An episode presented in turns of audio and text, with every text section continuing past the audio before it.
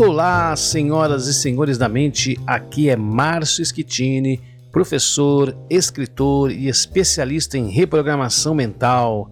Este é o nosso podcast Senhores da Mente.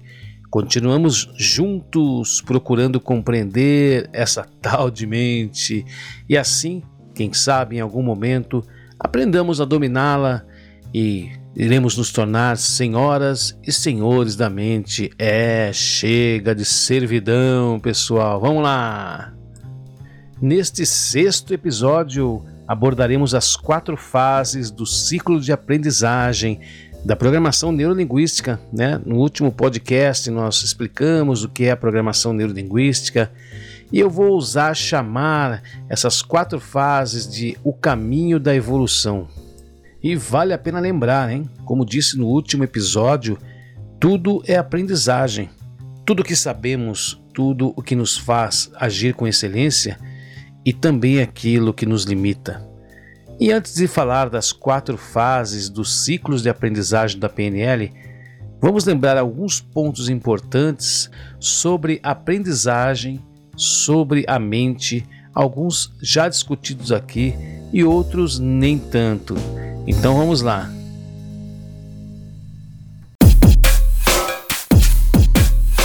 O primeiro ponto importante é que as pessoas aprendem novos comportamentos e criam mapas de mundo, mapas mentais, mapas da realidade dentro da sua cabeça, do seu sistema nervoso. A realidade, gente, não é conhecida, ela é percebida. O mundo em que vivemos só está presente dentro de nós, da nossa mente. Isso para mim é muito louco de se pensar. É, mapas mentais, de acordo com a PNL, são apenas representações que nós fazemos da realidade. A planta de uma casa, por exemplo, não é uma casa, não concordam? É apenas uma representação dela. Então, um mapa que cremos ser a realidade, de fato, não é a realidade. É só uma representação dela ou seja, está longe de ser uma verdade absoluta. Nós captamos a realidade pelos cinco sentidos e essas informações passam, antes de tudo, por filtros. Nosso modelo de mundo é único, é só nosso. Por isso, achar algo bonito ou feio, pesado ou leve, arrumado ou bagunçado, depende do seu mapa de mundo, da sua visão pessoal. Discutir com alguém passa a não fazer sentido se você pensar bem, já que cada um vê a realidade do seu modo. Sabe que nós fazemos, na verdade, apenas empurramos a nossa verdade para o outro. Nós usamos a nossa régua como medida, como se nós fôssemos o dono da verdade. Aliás, é bom que se diga: não existe um mapa de mundo melhor ou pior, apenas uma visão única da situação. Gente, é por isso que a intolerância, o preconceito, a discriminação eles estão aí, né? A cada vez mais contundentes neste mundo, são produtos diretos da ignorância desse pressuposto simples. As pessoas defendem uma verdade com a vida. Na verdade, é só uma das zilhões de facetas da verdade. O que é a verdade, afinal? Bom, ponto número 2. Se você tem um mapa de mundo e é com ele que você percebe este mundo, Quanto mais completo for este mapa, quanto mais informações ele tiver, quanto mais recursos ele tiver, mais chances nós temos de melhorar nossos comportamentos. Não é verdade? Isso demanda algo que é fundamental para termos sucesso na vida: a famosa flexibilidade. Aquele que é mais flexível tem mais chances de se dar bem. Por quê? Porque possui mais opções para mudar seu comportamento quando eu afirmei que não existe um mapa de mundo melhor ou pior, até parece um pouco contraditório afirmar que a flexibilidade pode fazer alguém ter uma vantagem sobre outra pessoa. Isso não significa obter uma vantagem em cima da outra pessoa. Só para esclarecer, quando alguém tem um mapa repleto de recursos, ele terá mais tolerância quanto à opinião do outro, e isso lhe trará mais chances de cultivar a paz dentro de si mesmo em vez de querer ter razão, não é verdade? Isso vale para outros setores da sua vida. Por exemplo, imagine que você está passando por grandes mudanças na sua vida profissional. A empresa que você trabalha está mudando, implementando novas visões de mundo. Se você sempre agir da mesma forma e não se atualizar, o que acontece? Você tende a agir sempre com rigidez, dentro da sua verdade. Sem se abrir para o novo, gente, para as mudanças, embora às vezes isso não pareça tão fácil assim, né, essa adaptação, há algumas coisas que podem ser feitas nesse momento, conversar com outras pessoas do ramo, ler sobre o assunto para entender outros pontos de vista, outros pontos de vista diferentes do seu, procurar a ajuda de um profissional. Né? Isso pode ajudar em seus relacionamentos também, no trabalho, nos seus estudos. As mudanças se tornarão muito mais fáceis se você tiver flexibilidade, abertura a um mundo de infinitas possibilidades fora do seu mundo fechado e restrito. Um terceiro ponto importantíssimo: focalizar no que você quer e não no que você não quer. Isso vai ajudá-lo a pôr foco na sua meta. Se você focar no que não quer, vai focar no problema e não na solução. Além disso, gente, vai ter dificuldades para mudar o comportamento. Por quê? Porque você vai entrar num looping, num ciclo vicioso de pensamentos limitantes. A nossa mente é especialista nisso, lembra? Ah, a especialidade dela é buscar os porquês e não é isso que você quer. Você quer buscar os paraquês, não é isso? Ou seja, o que isso vai me agregar no futuro? De que forma isso pode mudar a minha vida, me fazer aprender? Há uma história do mundo corporativo muito interessante no mundo da administração, é, em que astronautas russos e americanos estavam no espaço a trabalhar. De repente, eles perceberam que as canetas comuns não escreviam na gravidade. Isso foi um grande problema porque era a maneira que eles tinham de anotar as mudanças né, de maneira mais prática. Então lá foram os dois grupos para tentar resolver o problema. Os americanos, com toda a sua tecnologia, ficaram meses e mais meses procurando uma solução, uma caneta que pudesse funcionar na gravidade. Depois de bastante tempo, eles voltaram ao espaço com a sua caneta especial. Quando chegaram lá, na estação, observaram que os russos estavam simplesmente escrevendo a lápis. Então, o foco da NASA foi em solucionar o problema. Isso os fez perder um grande tempo. A Agência Espacial Russa manteve seu foco na solução. Há outras maneiras de escrever sem ser com uma caneta esferográfica. O lápis foi a solução mais simples e rápida para resolver o problema. Então, aí está a lição da nossa história. Ponha foco na solução Esqueça o problema. O problema já está instaurado, ele já existe. Coloque sua cabeça para funcionar e para criar soluções, ok? O quarto ponto importante, a PNL, a programação neurolinguística, ela tem um pressuposto que afirma: as pessoas dispõem de todos os recursos de que elas precisam para mudar. Todos nós temos o mesmo aparelho mental, concordam? Se assim podemos dizer, mas nós possuímos programas diferentes, programas que vêm da nossa vivência, das nossas programações. A boa notícia é que nós podemos nos reprogramar, né, e dizemos sempre isso aqui, e podemos adequar esses programas à realização das nossas metas de mudança. Se nós aprendemos errado, diga-se de passagem, entre aspas, nós podemos reaprender e podemos aprender de novo. É óbvio, gente, que toda meta tem que ser ecológica. O que significa isso? Tem que ser boa para todo mundo e tem que ser realista. Eu não posso ser um jogador de futebol profissional se eu tenho 50 anos. Mas olha, eu posso ser o melhor jogador que puder enquanto estiver jogando com os meus amigos, certo? Dentro da realidade. O quinto e último ponto é: se nós realizamos uma mudança de comportamento, nós precisamos levar em consideração as relações e as interações entre nós e as outras pessoas. Gente, nossa mente é um sistema. Não é possível modificar uma parte da nossa mente sem mudar o sistema mental inteiro, sem mudar o todo. Vou dar um exemplo simples de um cliente com quem trabalhei. Ele tinha muita dificuldade de se impor Desde criança ele se via na obrigação de ajudar as pessoas, os irmãos, sempre cuidou dos seus irmãos mais novos. Ele acabou levando esse padrão para sua vida adulta. Esposa, filhos, parentes próximos e até amigos abusavam da sua bondade quando precisavam de um pequeno favorzinho, né?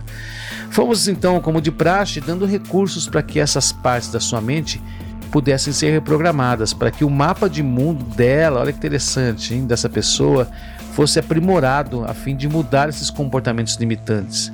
porque até então ele não tinha recursos. A parte da mente ela fica presa a esse programa limitado. Quando nós conseguimos chegar a esse ponto, as pessoas que conviviam com ele, incluindo sua esposa, se incomodaram com a sua nova versão. Ué, onde estava aquele homem que agia de acordo com o que todos esperavam? Então, isso foi gerando também alguns problemas no seu sistema mental, pois outras partes da sua mente começaram a ter dificuldade de entender essa nova postura. Gente, o resultado foi simplesmente fantástico. Até sua esposa, aquela que estava mais incomodada com a sua nova postura, buscou fazer terapia, buscou um outro profissional e começou a se ajustar a essa situação. Aquele novo homem que dizia o que precisava ser dito, que fazia o que precisava ser feito, que dizia não em vez de dizer sim. Isso significa também, e aqui vale lembrar, isso é muito, muito, muito importante, gente, que se quisermos mudar o outro, precisamos começar por nós mesmos, ok? Então é isso, essas informações serão muito valiosas para abordarmos nosso tema de hoje, as quatro fases do ciclo de aprendizagem da PNL. Eu vou buscar demonstrar como esse conhecimento pode nos ajudar a rever nossos comportamentos limitantes. Vamos nessa?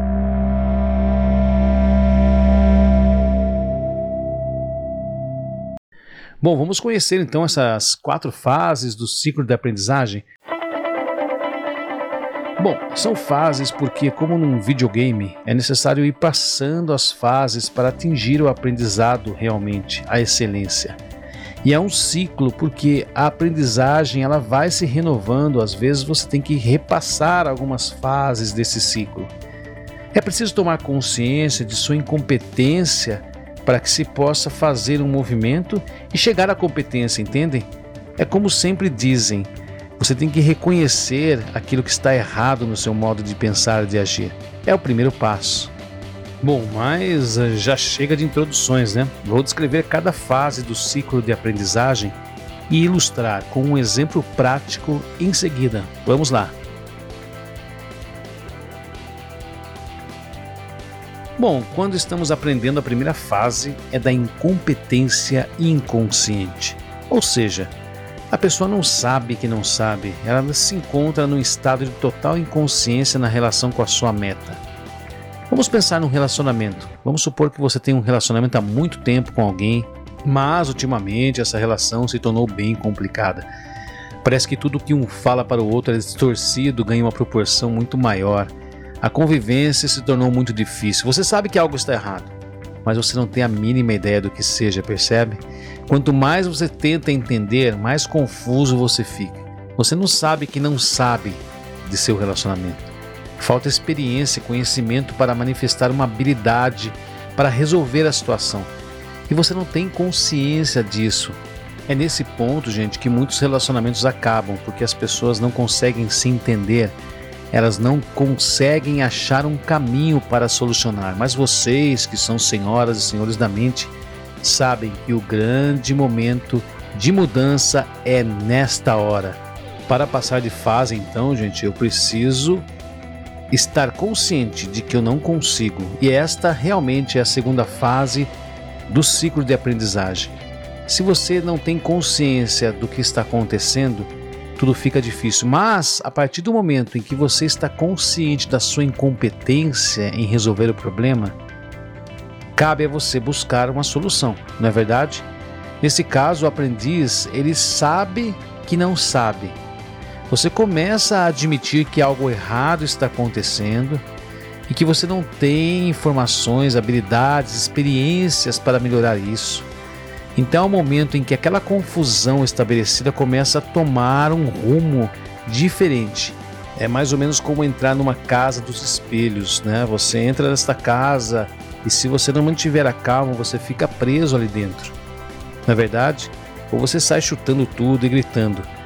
O que acontece num relacionamento complexo como este é que você precisa parar, olhar para a situação e encontrar uma saída certamente você irá ao encontro de alguma ajuda, alguém que lhe dê conhecimento suficiente para mudar, ou você pode conversar com outras pessoas, procurar um terapeuta, enfim. é aquele momento em que você precisa sair do caos, da confusão. E quando você tiver informações suficientes, quando você começar a consolidar esse conhecimento, essa fase do seu conhecimento, você vai ter mais maturidade para resolver o problema. Então a terceira fase é da competência consciente. O aprendiz, ele sabe que sabe. Ele adquiriu informações. Nesta fase, você já entendeu o que precisa ser feito e você está buscando adquirir conhecimento. A experiência já está auxiliando você a aplicar essa habilidade, mas ainda precisa pensar com cautela para dar os passos necessários para a mudança. É, então, se você não planeja pôr os pés pelas mãos, você age com calma, mede as palavras. Você precisa ter muito cuidado com o seu parceiro, porque a situação estava delicada. Um exemplo bem interessante desta fase acontece quando você começa a dirigir.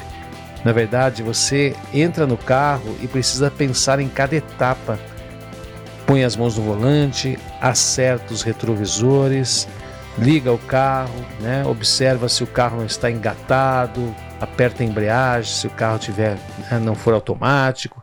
Enfim, você tem que pensar em cada etapa. Esta é a fase da competência consciente. Eu sei que eu sei, mas ainda preciso pensar nas etapas para não fazer coisas erradas. Aí, depois de um bom tempo, né, em que esse relacionamento ele começa a se estabilizar, você vai automatizando comportamentos necessários para reestruturá-lo. Né? Ao contrário da fase anterior, você começa a agir inconscientemente, não há necessidade de planejar cada passo, pensar cada ação, porque você já mudou o seu comportamento, já criou um hábito de pensar antes de falar, né, de tentar dar a volta em algumas situações, porque você já sabe, você não reage mais às discussões, aos rompantes do seu parceiro, você age baseado nos seus conhecimentos e habilidades. Para, pensa e age, não reage. Se formos tomar o mesmo exemplo de dirigir, Imagine que quando você chega a esta fase, você já não pensa mais, consegue trocar a marcha, consegue escutar a música, cantar, prestar atenção ao semáforo, enfim, você já automatizou as suas ações, ok? Esta é a fase para se chegar à excelência, é quando você já sabe o que você precisa e não precisa fazer automaticamente. Entender essas quatro fases do ciclo de aprendizagem pode ajudá-lo em qualquer âmbito da sua vida, tá, gente? Porque tudo é aprendizagem, como já havia dito, inclusive aqueles comportamentos limitantes. Quando você está paralisado numa situação sem conseguir entender o que está empacando sua vida, é interessante escrever. Escreva para perceber em que fase será preciso trabalhar. Imagine que você está aprendendo inglês, por exemplo. Você não sabe que não sabe você precisa aprender, mas ignora o que precisa ser feito para iniciar seus estudos. Você passa então a se informar sobre escolas, faz um teste para saber o seu nível de inglês, começa a dar os primeiros passos para a segunda fase. Já sabe em que precisa investir para crescer. Depois de algum tempo dedicando-se ao máximo, parece que sempre para no mesmo estágio, está sempre no inglês intermediário e você precisa, por causa do trabalho, urgentemente avançar nesse aprendizado. Você sabe que sabe. Você sabe que já estudou bastante, mas não se sente seguro para viajar sozinho, para estar sozinho no outro país. Você passou pelas três primeiras fases, mas empacou, não conseguiu atingir a excelência ainda. Ou seja, é preciso compreender o que é preciso ser feito para atingir essa meta. Sabe qual é a solução? dar um passo atrás na segunda fase do ciclo de aprendizagem. Por exemplo, você pode se perguntar: o que ainda não sei que preciso aprender? Essa pergunta faria sentido se você entendesse que ainda há lições no inglês que você não estudou. Por isso, não sabe, ou seja, você sabe que não sabe e buscará esse conhecimento. Então, só lhe resta treinar mais. Você vai para a terceira fase do ciclo do conhecimento. Uh, de repente você poderia concluir que sabe que sabe inglês, mas ainda não chegou à excelência por falta de treinamento, pois entende que ainda não automatizou as formações de sentenças e vocabulário. É uma questão de treino, pensa você. Então, decidido a falar inglês, você investe em aulas particulares para treinar conversação. O tempo passa e você percebe que quando conversa nas aulas, quando conversa com os amigos, se sai muito bem. Então ele percebe um padrão diferente. Ele fica muito inseguro quando está conversando com pessoas nativas, com pessoas que já falam inglês, nasceram em países cuja língua é inglês. E geralmente lá no seu trabalho. Ele começa a perceber que existe uma crença de que se errar na frente dessas pessoas será uma grande vergonha. Ele chega à conclusão de que sua insegurança é o que o limita. Nesse caso, o que ele precisava fazer era procurar alguém que o ajudasse a lidar com essa insegurança.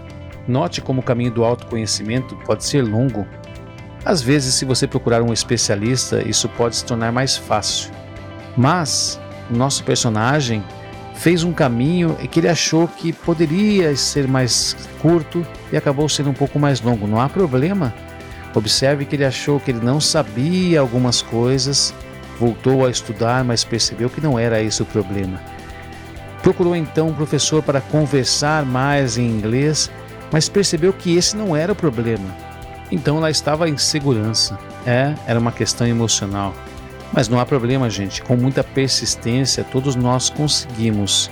Podemos conseguir resolver problemas desse nível, seja num relacionamento, seja numa dificuldade de aprendizagem, seja na dificuldade de emagrecer, de buscar o peso ideal. Gente, o caminho é o mesmo. Nós precisamos entender o que precisa ser feito para melhorar. O que não podemos é ficar parados esperando que isso caia do céu ou tendo os mesmos comportamentos, porque o resultado não pode ser diferente. Não é verdade?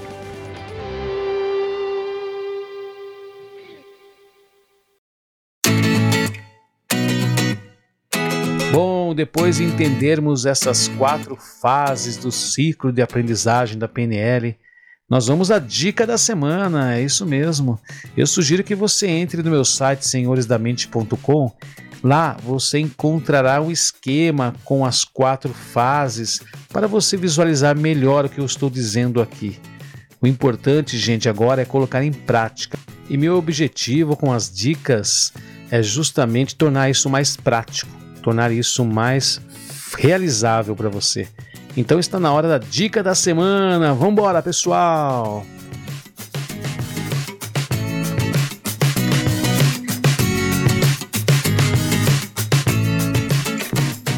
Vamos lá, pessoal. A dica da semana, como sempre, é muito simples, mas é simplesmente fantástica.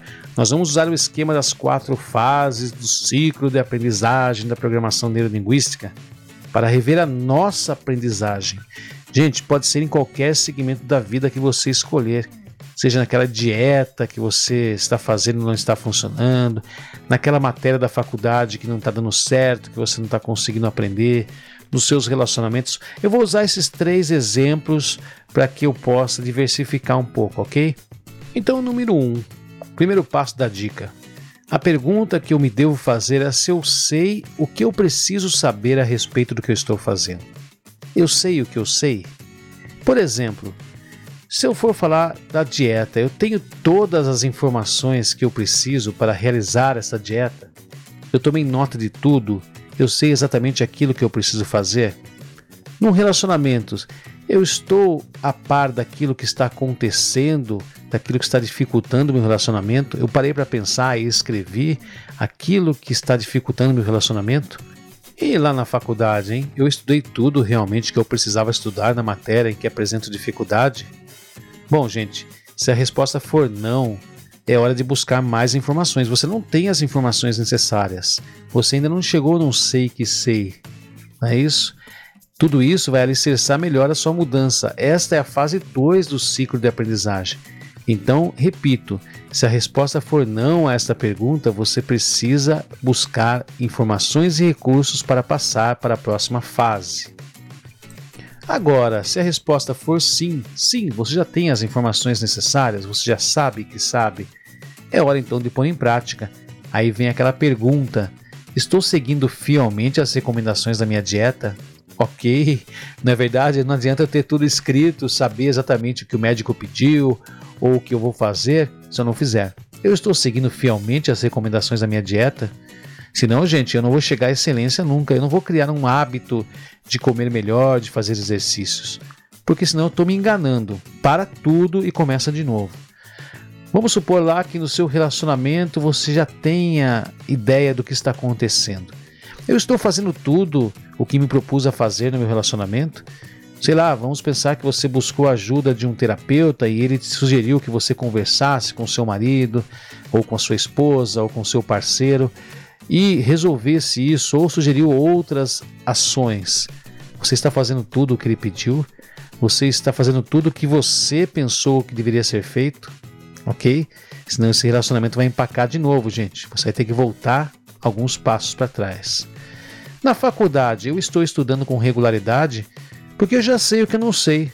Mas será que eu estou fazendo a minha parte? Estou colocando foco nas minhas limitações naquela matéria e me esforçando ao máximo? Olha, para se chegar à quarta fase do ciclo de aprendizagem, é preciso que tudo isso se torne um hábito.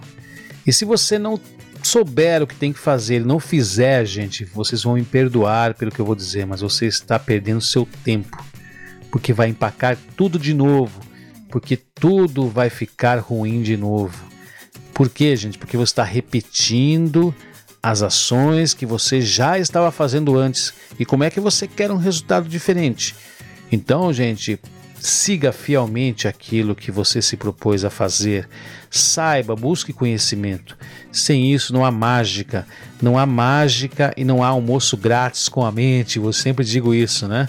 Se nós não fizermos aquilo que tem que ser feito, somente assim poderemos chegar à excelência. Bom, eu vou deixar essas perguntas no site senhoresdamente.com e o esqueminha lá das quatro fases do ciclo do conhecimento. Quando entrarem lá, entrem no meu blog e procure o artigo As quatro fases do ciclo do conhecimento da PNL e lá estará esta informação, ok?